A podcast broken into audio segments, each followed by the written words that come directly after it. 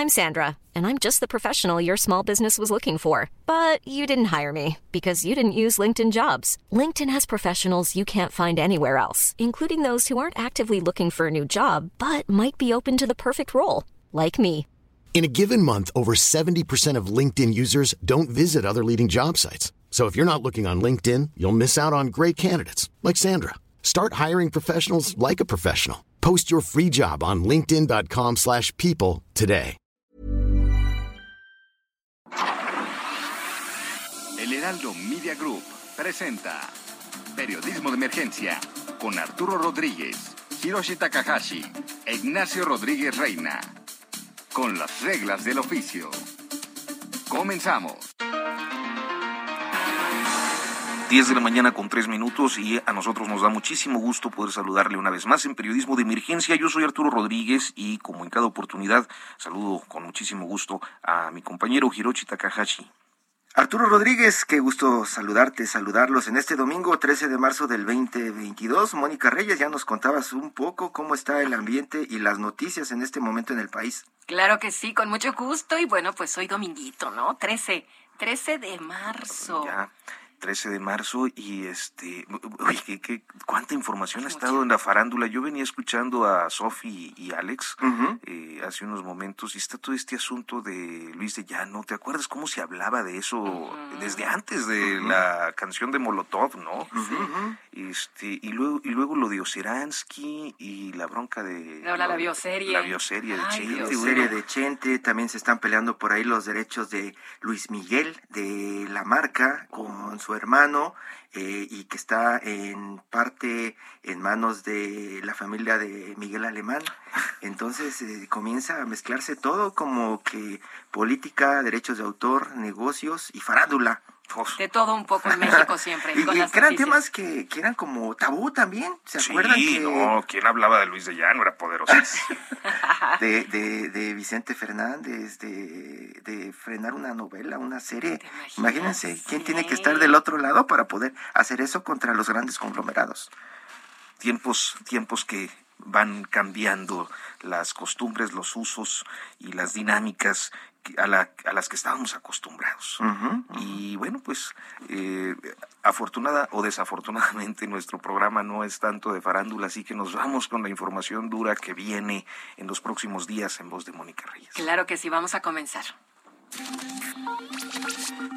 Futuro próximo. La semana iniciará con la polémica ampliada respecto al fiscal Alejandro Gertz Manero. Este lunes, la Suprema Corte de Justicia de la Nación revisa el caso Laura Morán y su hija Alejandra Cuevas Morán, acusadas de asesinar a Federico de Gertz Manero. Asunto sobre el que hace una semana se filtró una conversación telefónica entre el fiscal general y el fiscal de control Juan Ramos. Esa filtración motivó un llamado al fiscal Gertz Manero para que comparezca ante el Senado de la República, que podría el miércoles. Cuanto a seguridad, el jueves la secretaria Rosa Isela Rodríguez dará a conocer un informe sobre lo ocurrido en el Estadio Corregidora en Querétaro en la conferencia mañanera en la que también se rendirá un informe sobre avances en los casos de periodistas asesinados, tema espinoso para el gobierno del presidente López Obrador por los llamados internacionales al respecto. A lo largo de la semana, la situación del conflicto Rusia-Ucrania ocupará importantes espacios en la agenda, inclusive en relación con el país. La visita del secretario de Seguridad Nacional, Alejandro Mayorkas, a México, por ejemplo, sucede en un contexto en el que el gobierno mexicano ha mandado señales encontradas a la comunidad internacional. El lunes la OTAN inicia ejercicios militares en el Ártico, una manera de enseñar el músculo previo a la reunión de ministros de seguridad del mismo organismo prevista para el miércoles. Ambas actividades inscritas en un alza del tono estadounidense que esta semana tiene previstas más sanciones económicas a Rusia, con efectos globales en las economías, principalmente en relación al precio de los combustibles.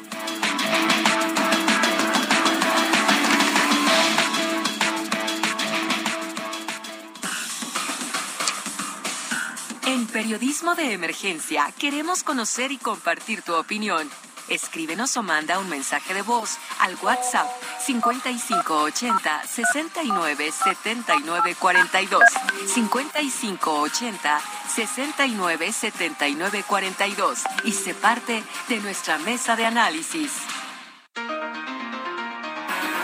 Bueno, pues nosotros iniciamos periodismo de emergencia y comentando rápidamente pues los efectos que están teniendo eh, la situación bélica en eh, Ucrania o entre Rusia y Ucrania y en la que bueno pues creo que la primera repercusión que nosotros como ciudadanos eh, tenemos sentimos tiene que ver con los combustibles este el, día de ayer se informó la eh, clausura de algunas gasolineras de la marca Shell, precisamente por eh, pues un incremento en los precios eh, por encima de lo que estaba promediando, digamos que el tabulador de Pemex, ¿no? y de la franquicia Pemex.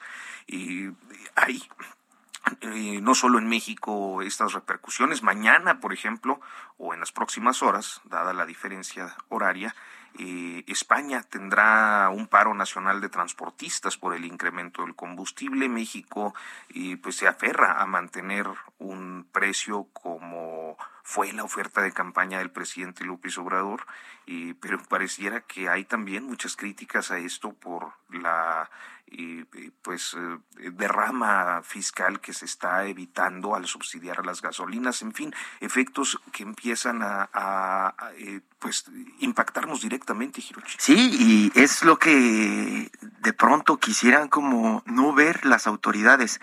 En el Sol de México esta semana reportamos precisamente esta gasolinera 30.49 pesos el litro de premium. Eso pues tú lo sabes Arturo, es nota, es nota, es noticioso. De pronto ves y vas pasando por la calle y ves el litro de gasolina arriba de 30 pesos, pues de inmediato los reporteros que iban pasando en ese momento por la gasolinera nos avisaron y, y tú les dices, ¿están súper seguros? ¿Tienen la foto? ¿Están, este, ya preguntaron con los gasolineros? Sí, segurísimos. Eh, es una gasolinera Shell que da una explicación de que, pues, eh, pues tienen que gastar en empleados, tienen que gastar en servicio, ¿no? Pues como todas las empresas. Sí, claro. Eh, sale este precio, 30.49. Eh, al siguiente día, fue el jueves, lo pusieron como en 29.99 el precio de la premium. Y el presidente, eh, pues estuvo hablando que, pues decía que en inicio que no existía el litro de gasolina en México de más de 30 pesos. Después dijo que sí, que algunas. Luego Claudia Sheinbaum empezó a hablar también de que pues no podían estar abusando y que iban a ser operativos. También la, la secretaria de, de, Energía, eh, la señora Nale, salió a hablar a algunos medios diciendo que pues estaban abusando. Y por ahí también salió Pemex a decir que pues no podían estar lucrando y ahí las, las secciones de negocios de este país primero y luego los demás se, se comenzaban a, compartir información y a preguntar eh, cómo que cómo que cómo que este no pueden lucrar son gasolineras es libre mercado.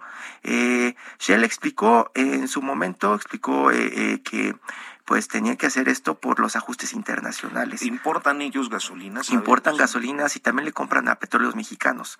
Eh, el punto es que eh, la gasolina premium no estaba eh, recibiendo estos ajustes o estos subsidios del gobierno, pues no la pudieron controlar. Y, y es lo que platicamos en este espacio, Arturo. El precio internacional es difícil que se controle. Ya nos lo había dicho en algún momento, ¿te acuerdas? Luis Carriles.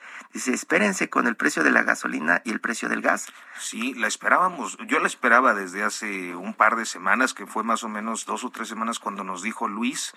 y, dije, bueno, pues aparentemente le falló el pronóstico al colegio. No, porque han estado, han estado tratando de ajustar desde el gobierno, pero pues no siempre, no siempre se puede. Además de eso, eh, pues el precio de la gasolina, si nos echamos un clavado a los periódicos Estados Unidos, lo que tenemos cerca, vamos a ver que el tema de la energía es recurrente y le están echando la culpa a el conflicto de Ucrania con Rusia, Rusia-Ucrania, y también al presidente, eh, pues ya de paso al presidente Joe Biden, ¿no?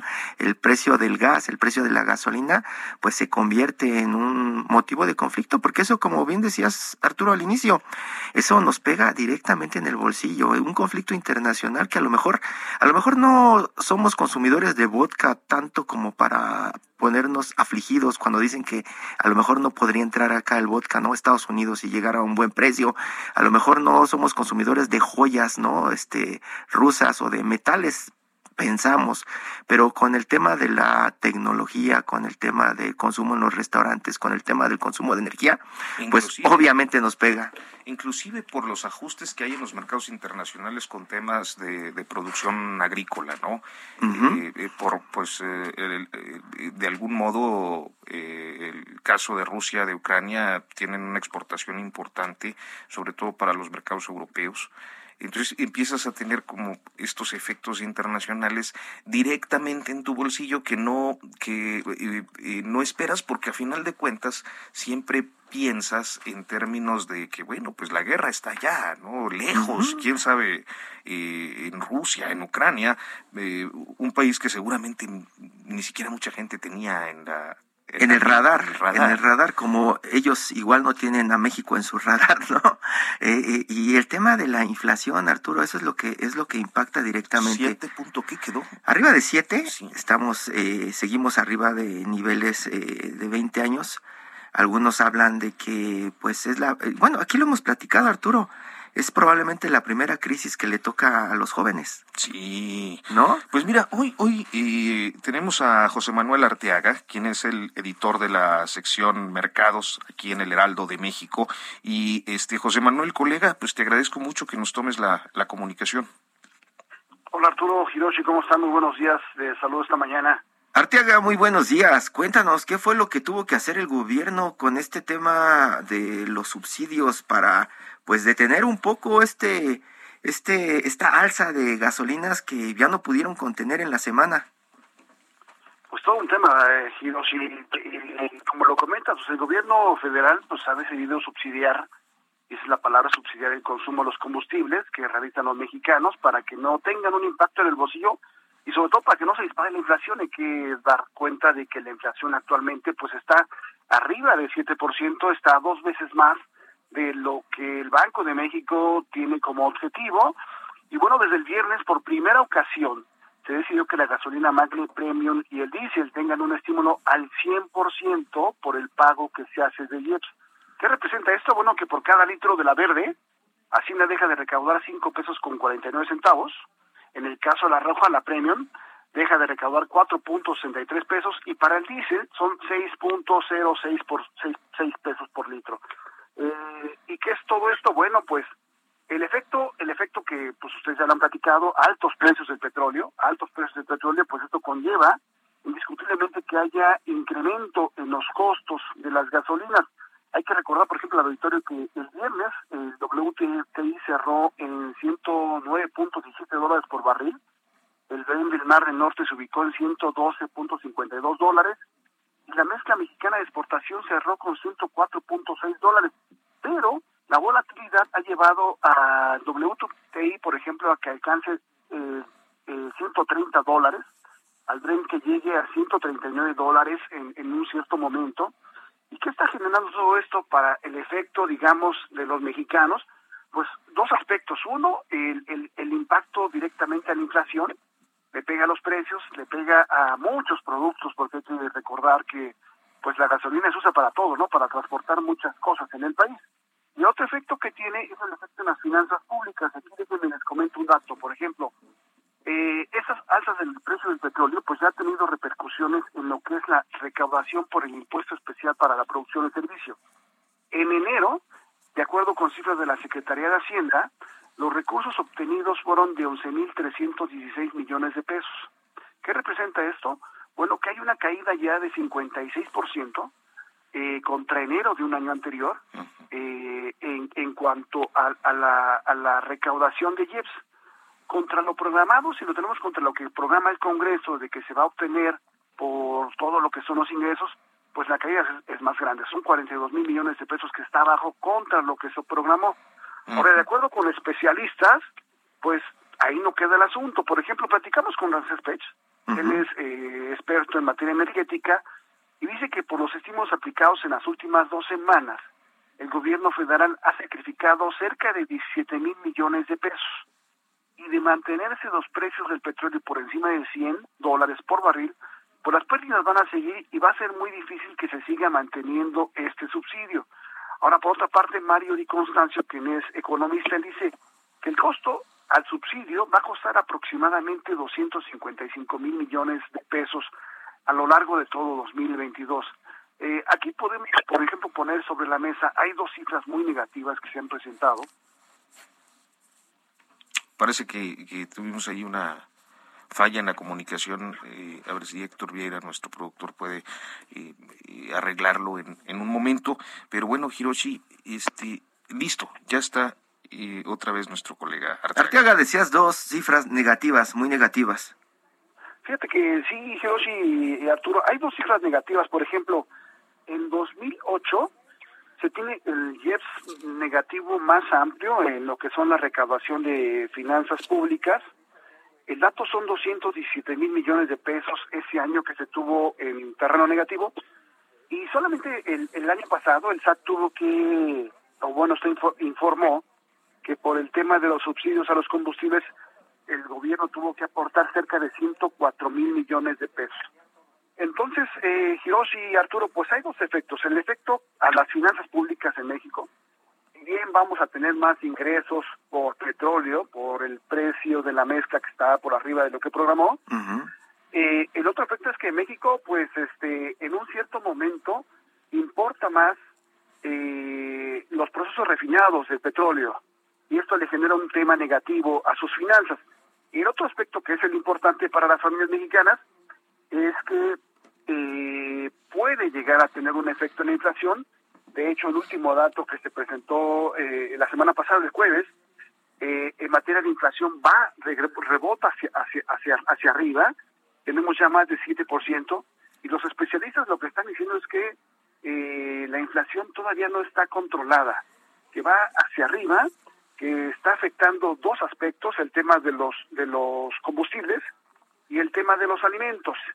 Y, y como ustedes lo saben, lo sabe el auditorio, uno de los efectos que más impacta a la población es el tema de que incremente la inflación. Digamos que es el, impuesto para la gente que menos tiene recursos y que más les, les, afecta, Arturo Hiroshi. Sí, el tema de la inflación le pega a los más pobres, eso siempre se ha platicado, pero pareciera, Arteaga, que el gobierno no tiene una estrategia real para contener la inflación desde, eh, eh, pues desde el inicio y también para generar dinero, generar empleo que pueda pues aliviar todo esto que estamos viviendo. Se han dedicado desde el inicio a decir que nada nos va a afectar desde afuera, pero estamos viendo síntomas claros de que sí está afectando Arteaga, ¿sí o no? Es correcto, dice nada nos va a afectar desde afuera, pero eh, el efecto ya ha sido colateral, ¿no? Eh, pues esto todavía no acaba, vamos, si uno va al supermercado ya cada vez ve los precios más caros. Simplemente cuando se para uno por el tema de la gasolina, sí hemos visto cómo se ha incrementado el precio de los combustibles, tanto la Magna como la Premium, que dicen que es muy importante para los transportistas, ellos que, que llevan eh, todas las mercancías, las verduras, los los electrodomésticos, los, los, vegetales, todo lo que se transporta a través de, de, sus, de sus unidades, pues ha tenido el, el, el, efecto de que el diésel también se ha incrementado. Entonces, sí es un efecto que se está yendo a, a se les, digamos que se les ha complicado el, el, digamos que el aspecto más fácil que se usó fue vamos a usar lo que estamos eh, obteniendo de ingresos excedentes por el precio de, la mezcla mexicana de exportación. Sí es una cantidad muy importante lo que se está obteniendo pero también pues hay otras cosas que están sobre el balance Hiroshi. Hay que recordar por ejemplo son el gobierno capta 13 mil millones de pesos adicionales por cada por cada litro adicional en el precio del petróleo si lo ponemos esto contra lo que ya está por encima del 55 eh, dólares que programó el Congreso, sí podemos obtener una muy buena cantidad de recursos y es lo que está usando el gobierno como una forma de tapar este subsidio que, que se tiene que aplicar en los combustibles. Si tú o nuestros amigos en el auditorio cargan hoy la, gasolina, pues bueno, la gasolina tendría que tendría que estarse pagando cerca de, de cinco pesos, casi seis pesos por encima de lo que finalmente se paga al momento de que va con un despachador, exactamente. tendríamos que pagar que unos 25, Súmale 5 pesos, 5, 5, 6 pesos cada que cargas. 25, 26 pesos el litro. 27. Es correcto. 27. Sumemos, sumémosle, por ejemplo, esta semana sumémosle 5 pesos con 49 centavos a la Magna, ¿no? Que la Magna es, digamos, el 80% de, de los usuarios de autos, los que más usan la Magna, ¿no? Entonces, sumémonos que, digamos, que está en 22 pesos, pues sumémosle, sumamos 5 pesos con 40 centavos y eso sería, digamos, el costo real que se tendría que estar pagando y es parte del efecto y es parte de la guerra y es parte de cómo, aunque el evento está al otro lado del mundo, pues sí nos llegan las consecuencias y ya empezamos, empezamos a tener ese efecto. Comentabas al principio que también en el caso del gas y es, digamos que son los dos aspectos, ¿no? Gasolinas, gas, en donde les pega y donde nos está pegando eh, en el bolsillo Hiroshi y Arturo. Sí, y, y, de pronto solamente para, para recordar que en las secciones de finanzas trabajamos con números y siempre que estamos en la redacción, desde hace muchos años hemos hablado de que los números no mienten, ahí están y pues puede haber interpretación o no de esos números, pero pues ahí están. ¿Qué haces para negar la realidad? Estimado eh, José Manuel Arteaga, muchísimas gracias por eh, tomarnos la llamada. Arturo y Hiroshi, muchas gracias por su tiempo y les mando un abrazo. Abrazo, Arteaga. Fíjate, eh, Hiroshi, eh, eh, esto de la foto, eh, no quería creerlo el presidente, ¿no? Lo de la foto del Sol de México. Pues imagínate uno.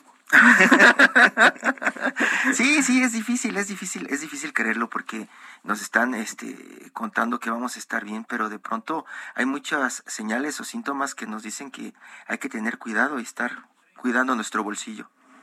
Pues nosotros vamos a hacer una pausa y en unos momentos vamos a seguir hablando de temas eh, pues importantes estos que tienen que ver con cómo nos afectan las cosas eh, desde distintos ámbitos. Vamos a hacer eh, una pausa y continuamos en periodismo de emergencia.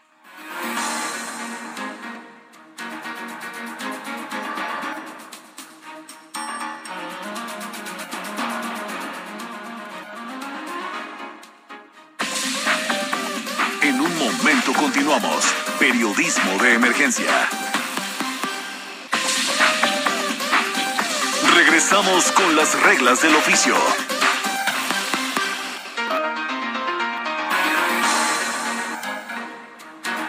En periodismo de emergencia estamos con eh, Arturo Rodríguez platicando de lo que ha sucedido en México en la última semana por el tema de la energía. Pero ahora vamos a platicar con eh, Lila Bet, colaboradora de El Heraldo de México, internacionalista, quien está pues basada en Washington ya desde hace algunos meses, pues para platicar además del tema de la inflación. Ella es muy joven, seguramente eh, tendrá sus comentarios sobre esto que se está viviendo en este momento allá en Estados Unidos y también pues de las causas, ¿no? El tema de Ucrania y Rusia. Lila, muy buenos días. Lila Abed, muy buenos días. Creo que eh, tenemos ahí una falla en la comunicación. No, no. Lila, muy buenos días. Arturo Hiroshi, muy buenos días. Muchas gracias por la invitación al programa. No, gracias a ti por, por tomarnos la llamada y pues por eh, compartirnos tus eh, perspectivas, Hiroshi. Lila, estábamos platicando hace unos minutos sobre el tema de la inflación en México, sobre el tema de la energía. Vemos pues desde hace un par de semanas cómo los diarios allá en Estados Unidos están hablando de inflación, y culpan de pronto a Biden y culpan a, Ucrania, a Rusia. Estamos viendo también como casi todos los días muchos de los diarios allá en Estados Unidos hablan del el alza en el precio de la gasolina, hablan del alza en el precio del gas. Tú eres muy joven. ¿Cómo se está viviendo allá en Estados Unidos el tema de la inflación y los combustibles?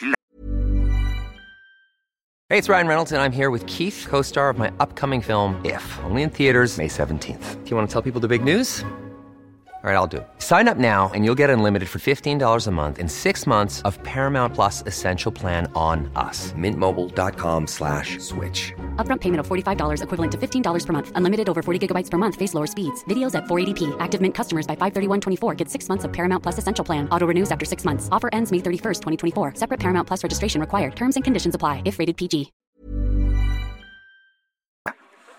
Sí, Hiroshi. De hecho, es uno de los temas más preocupantes para los ciudadanos estadounidenses, al igual que alrededor del mundo, porque una de las consecuencias directas de la invasión rusa en Ucrania es que han aumentado los precios del petróleo, del gas natural a nivel mundial, particularmente en Estados Unidos, que ya venía con una tendencia eh, de una inflación que aumentaba mes por mes. De hecho, llegó a una cifra récord en enero, al igual que en febrero, donde está eh, la inflación un poco más a arriba de 7.5% de la tasa anual de inflación y esto tiene un impacto tremendo en los costos, en los precios de la gasolina, donde un galón está ahorita alrededor de 4 dólares 25 centavos.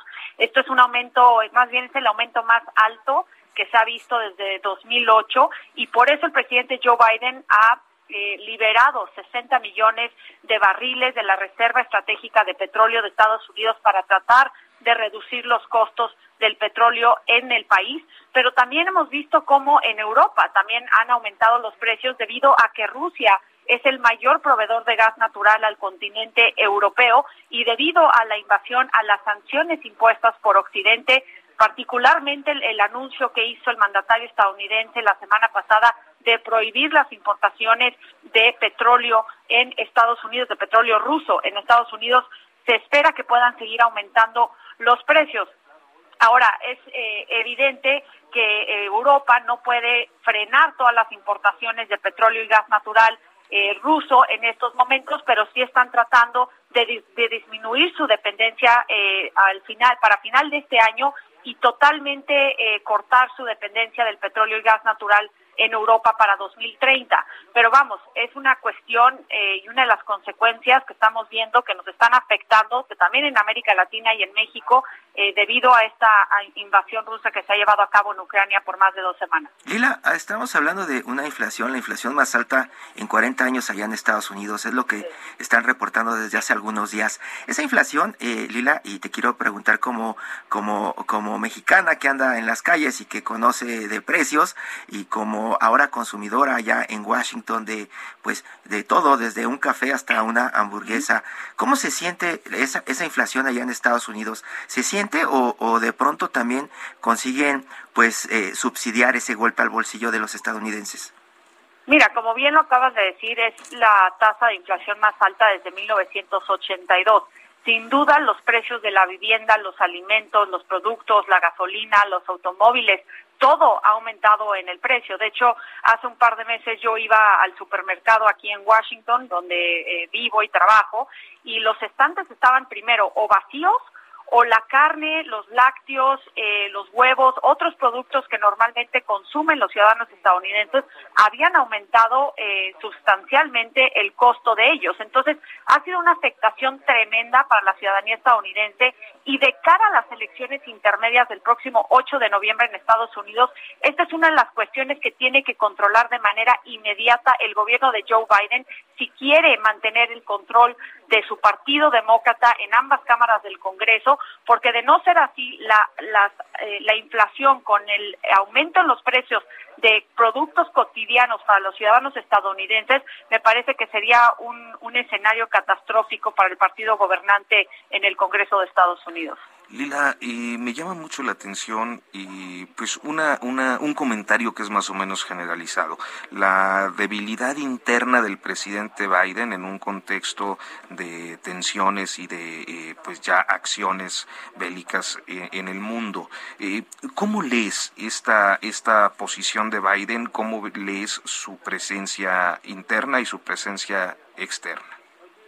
Pues mira, hacia el interior de Estados Unidos y acaba de dar el el, el, mensaje del Estado de la Unión, ha tenido varios retos, ¿no? Eh, tomó las riendas de la Casa Blanca hace un año con una alta polarización política, enfrentando una pandemia que no estaba bajo control, eh, una economía que se estaba recuperando tras una crisis sanitaria. Luego llegó la caótica retirada de Afganistán eh, el pasado 31 de agosto. Ha tenido que enfrentar una oposición importante por parte, por parte del Partido Republicano en el Congreso de Estados Unidos, pero también eh, una división interna del mismo Partido Demócrata que no ha, que ha frenado de cierta manera la aprobación de iniciativas claves para el mandatario estadounidense como su agenda social y climática conocido como Build Back Better, valorado en 1.75 billones de dólares que sigue estancado en el Congreso de Estados Unidos, pero de igual forma no ha podido aprobar la reforma migratoria, ha enfrentado una crisis en la frontera de un récord de más de 1.7 millones de detenciones en el año fiscal 2021.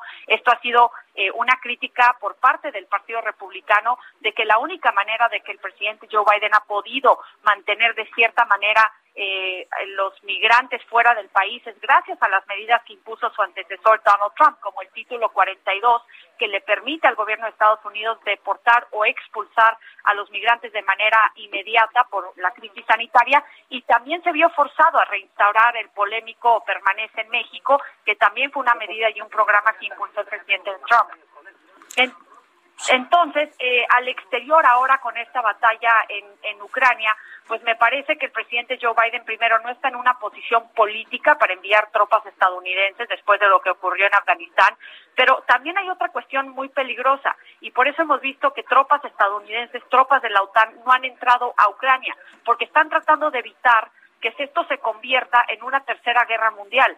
Si alguna acción se interpreta como que hay una, una eh, no sé, una eh, acción en contra de Rusia por parte de Occidente, puede involucrar a todos los aliados de la OTAN y entonces se podrían enfrentar potencias nucleares una contra la otra. Por eso han tratado de distanciarse hasta cierta medida, de no entrar de manera directa a Ucrania. Incluso te doy una, un ejemplo eh, muy reciente, cuando Polonia le dijo a Estados Unidos que estaba dispuesto a enviar sus aviones de combate a bases estadounidenses en Europa para que las mandaran a Ucrania, el Pentágono rechazó esa petición por el simple hecho de que eso se podría interpretar como una agresión directa por parte de Estados Unidos o de, o de los miembros de la OTAN en contra de Rusia. Y entonces esta, este conflicto que se ha eh, concentrado entre Rusia y Ucrania podría expandirse o expandirse a otro a, otros miembros de la OTAN. Y entonces ahí sí se podría aplicar el artículo 5 de la OTAN de defensa colectiva que considera que un ataque a un miembro es un ataque a todos los miembros. Y por eso están con los ojos puestos en que Putin no vaya a tratar de expandir su poderío a otros países de Europa del Este como Polonia, Latvia, Lituania, que sí son miembros de la OTAN y entonces esto se podría convertir en un eh, en una agresión y en un conflicto mucho mayor de lo que estamos viendo. Eso lo dejó claro el presidente eh, Biden hace unos días, donde dijo que, pues prácticamente como Salinas, no se confundan, cualquier intervención allá eh, de pronto representará la tercera guerra mundial. están hablando Biden de esto, está hablando Biden y su equipo de inflación, están hablando de contener igual los problemas raciales allá en Estados Unidos. Lila, México, ¿dónde queda dentro de toda esta discusión que parece tener Estados Unidos, como bien dices, rumbo a las elecciones próximas?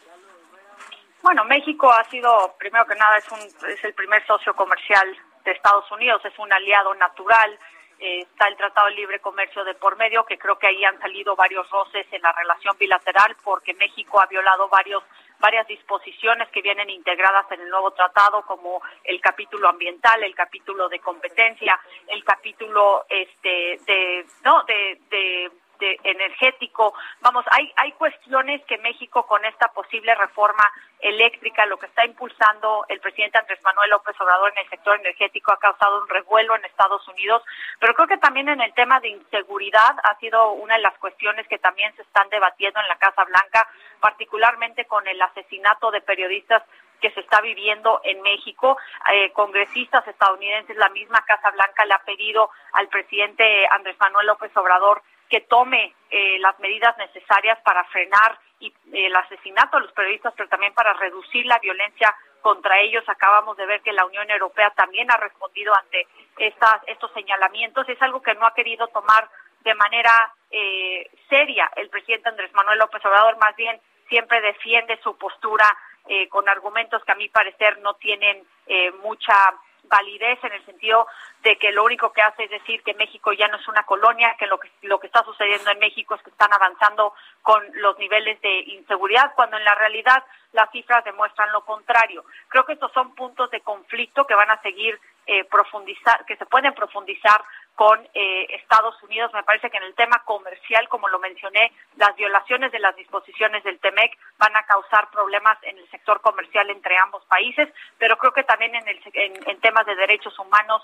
en el tema del periodismo, en el tema de seguridad, van a haber conflictos importantes y hay que tomar algo en cuenta si los republicanos retoman la mayoría en el Congreso de Estados Unidos, me parece que le pueden subir el tono a la relación con México, porque ellos han sido los que más han estado en contra de cómo ha gobernado Andrés Manuel López Obrador. Claro, también hay voces demócratas que, se, que han rechazado lo que ocurre en México, pero me parece que se puede endurecer la relación bilateral si los republicanos llegan con una mayoría en el Congreso el próximo 8 de noviembre. Justo, Lila, me llama mucho la atención esta, eh, digamos, eh, falta de ortodoxia en el manejo eh, de la política exterior mexicana de estos tiempos, eh, en especial porque uno ve cosas y, cuando no eres un internacionalista o no estás inmerso en, en los temas de política exterior, no sabes muy bien cómo interpretarlas. Es decir, ¿Qué importancia real, por ejemplo, tiene la respuesta que da al Parlamento Europeo el pasado jueves, que detona toda esta polémica de, estos días,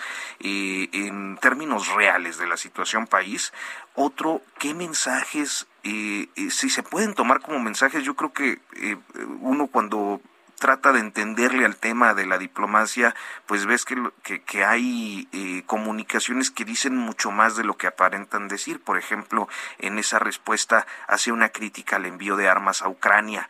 Eh, eh, hay, hay cosas así que, que, entonces yo te quiero preguntar pues sobre esto, sobre la importancia real del comunicado, la trascendencia, qué es lo que implica para México, si implica algo más allá de la imagen internacional de... Más allá de la grosería. De la grosería. bueno, de la imagen internacional del presidente. Es que te fijas cómo trato, luego yo batallo para tratar de hacer las cosas muy neutrales. pues hay que decir las cosas como son, me parece, ¿no? Ojalá que esto nada más quedaría, ¿no? Como una como una eh, falta de credibilidad por parte de la política exterior de México. La, la cuestión es que sí tiene consecuencias reales y es que la Unión Europea eh, es uno de los socios comerciales más importantes de nuestro país. Tenemos un tratado con el continente europeo que es sumamente importante, pero más allá de eso, creo que México con su política exterior ha quedado mal ante el mundo. Primero que nada, se contradice la política exterior del presidente Andrés Manuel López Obrador una y otra vez. A veces marca neutralidad, como fue la crisis humanitaria en Venezuela, pero esta bandera que lleva de la no intervención luego la contradice cuando se opone al golpe de Estado en Bolivia y le da asilo político a Evo Morales, luego dice eh, que no va a intervenir en ciertas situaciones en Estados Unidos, pero le pide al Congreso estadounidense que apruebe la reforma migratoria, pero se queja entonces cuando el presidente Joe Biden o el gobierno de Estados Unidos le hacen algún señalamiento sobre alguna cuestión que no está saliendo bien en México, eh, que, la invitación que le extiende a Miguel eh, Díaz Canel de Cuba en nuestro Día de la Independencia, el acercamiento que ha tenido con los gobiernos de izquierda que tienden a ser más autocráticos, no necesariamente porque sean de izquierda, porque también hay autócratas de derecha, pero en este caso eh, eh, la situación, el acercamiento que ha tenido con varios líderes me parece que puede ser peligroso. También se abstuvo, por ejemplo, de una resolución que rechazaba la, el declive eh, democrático que, que vive Nicaragua, por ejemplo, y vamos, ahora, con, estando en el Consejo de Seguridad de la ONU, el, nuestro embajador ante las Naciones Unidas, Juan, eh, Juan Ramón del, de la Fuente. Este, gracias, sí, Juan Ramón de la Fuente, eh, se tardó en salir. Esa es la realidad, se tardó en salir a, a, condenar la invasión rusa y ahora con esta... Eh, pues con este comunicado que le hace la Unión Europea de que por qué le mandan armas a Ucrania. Vamos, es el peor conflicto desde la Segunda Guerra Mundial. No solamente es el envío de armas, Rusia está redefiniendo las fronteras por la fuerza, está atacando la soberanía y está atacando a un país independiente, está poniendo a prueba el sistema internacional actual y México dice, bueno, nosotros no nos vamos a unir a las sanciones contra Rusia, queremos mantener las puertas abiertas a todos los países del mundo y yo tuve la, la, oportunidad de hablar con el presidente del Comité de Relaciones Exteriores del Senado de Estados Unidos, el demócrata Bob Menéndez,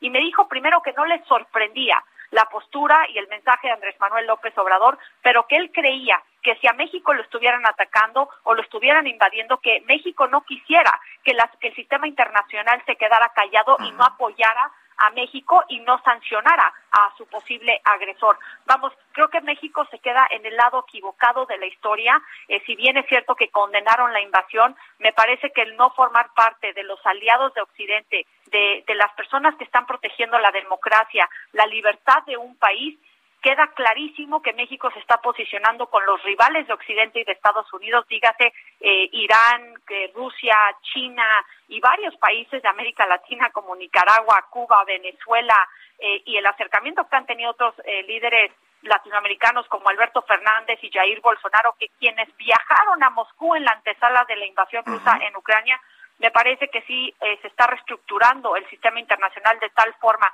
que si México no se, no se empieza a poner del lado eh, de Occidente, va a quedar del lado de agresor. Y aquí es el, el tema más importante para México. Estados Unidos es su primer socio comercial. No es que tenga que hacer todo lo que quiera que le diga a Estados Unidos o que siga la pauta de Estados Unidos y Occidente, pero sí me parece que las implicaciones que puede tener para nuestro país son mayores que para cualquier otro país en América Latina.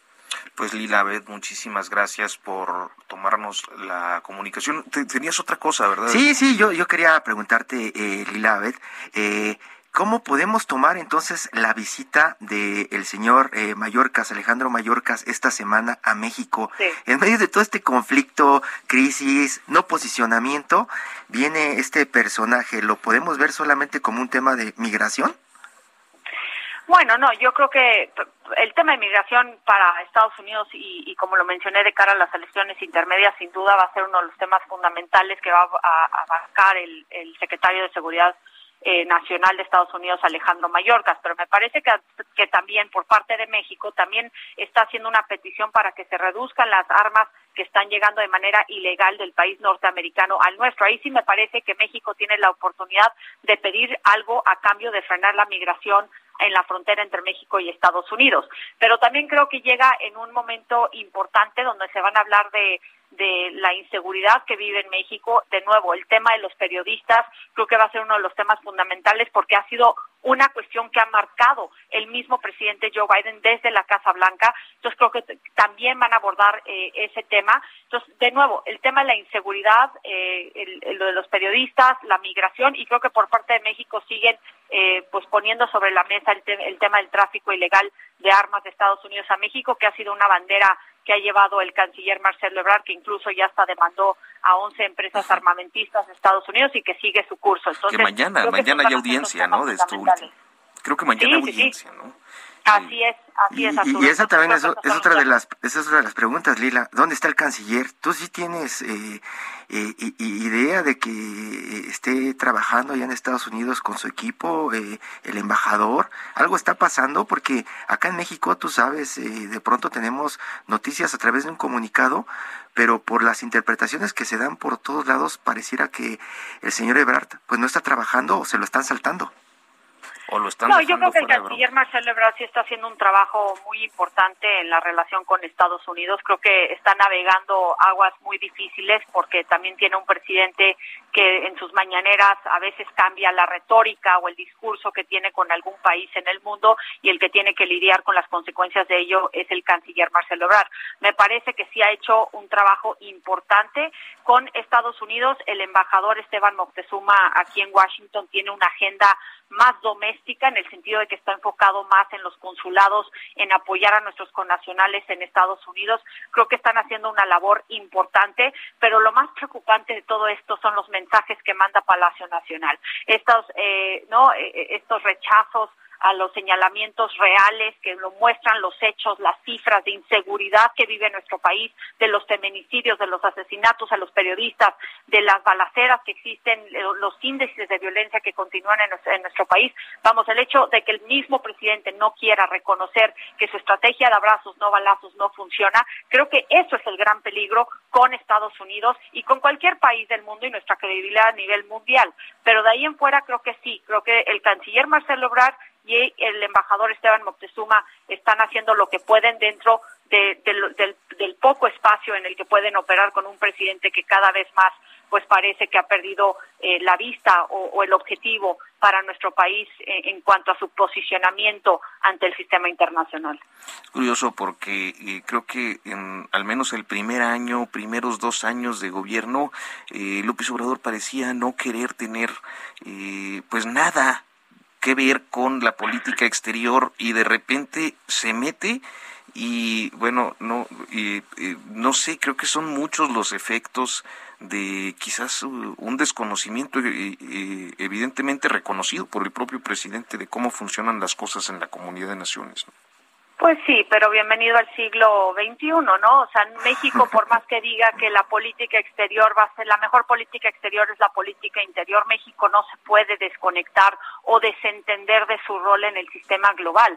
Vamos, México es una economía emergente, es un país que juega un papel sumamente importante en el orden global y por más que un presidente no se quiera eh, enfocar en la política exterior. Desafortunadamente, cuando tomas esa postura, cuando tu política exterior no está bien definida, cuando los objetivos no están bien planteados, cuando contradices los mismos principios del artículo 89 que según esto va a seguir el presidente López Obrador, pierdes credibilidad y las grandes crisis tienden a venir desde afuera. Y cuando no tienes un plan bien delineado, lo único que estás haciendo es reaccionando una y otra vez ante las crisis y por eso vemos que México siempre está en una postura de desventaja y por eso queda mal hacia eh, ante el sistema internacional.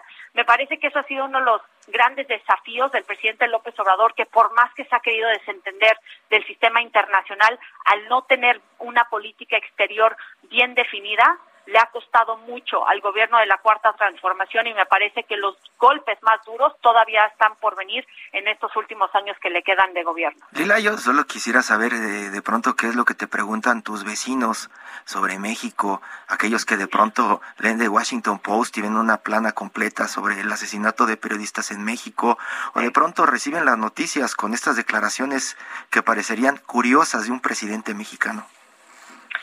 Pues la preocupación de la gente que yo hablo, y déjate tú los vecinos, ¿no? Las personas con las que platico en la Casa Blanca, en el Departamento de Estado, en el Congreso de Estados Unidos, hay una preocupación tremenda del declive democrático que está viviendo nuestro país, el ataque a las instituciones democráticas, al debilitamiento del sistema judicial, eh, el, auge de un posible autócrata en el poder que concentra todo el poder en su persona.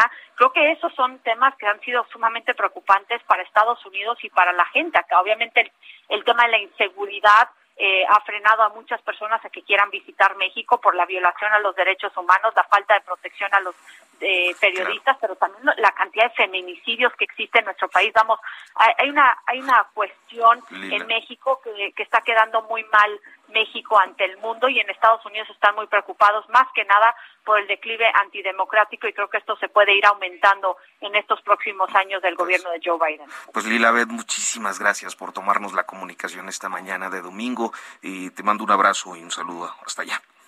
Otro enorme y un saludo a todo su público. Gracias, Lila. Y pues llegamos Gracias a ustedes. Hasta pronto. Llegamos al final de esta transmisión. Hiroshi Takahashi, nos despedimos ahora sí holgadamente en 10 segundos. Muchas, gracias. Arturo Rodríguez. Hasta pronto.